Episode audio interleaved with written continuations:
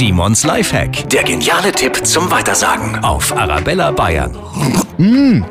Manchmal passiert es einfach, gerade in der Früh schnell einen Schluck aus der heißen Tasse Kaffee, Kaba oder Tee und schon die Zunge verbrannt. Sehr, sehr unangenehm. Aber es gibt da einen Trick, wo dieses Verbrennungsgefühl auf der Zunge ganz schnell wieder weggeht. Einfach einen Würfelzucker nehmen, den auf die Stelle legen und dann den Würfelzucker so 30 bis 60 Sekunden auf der Stelle liegen lassen und danach ist das Verbrennungsgefühl weg. Simons Lifehack, jede Woche gibt's neun, natürlich auch immer noch mal zum Nachhören auf arabellabayern.de.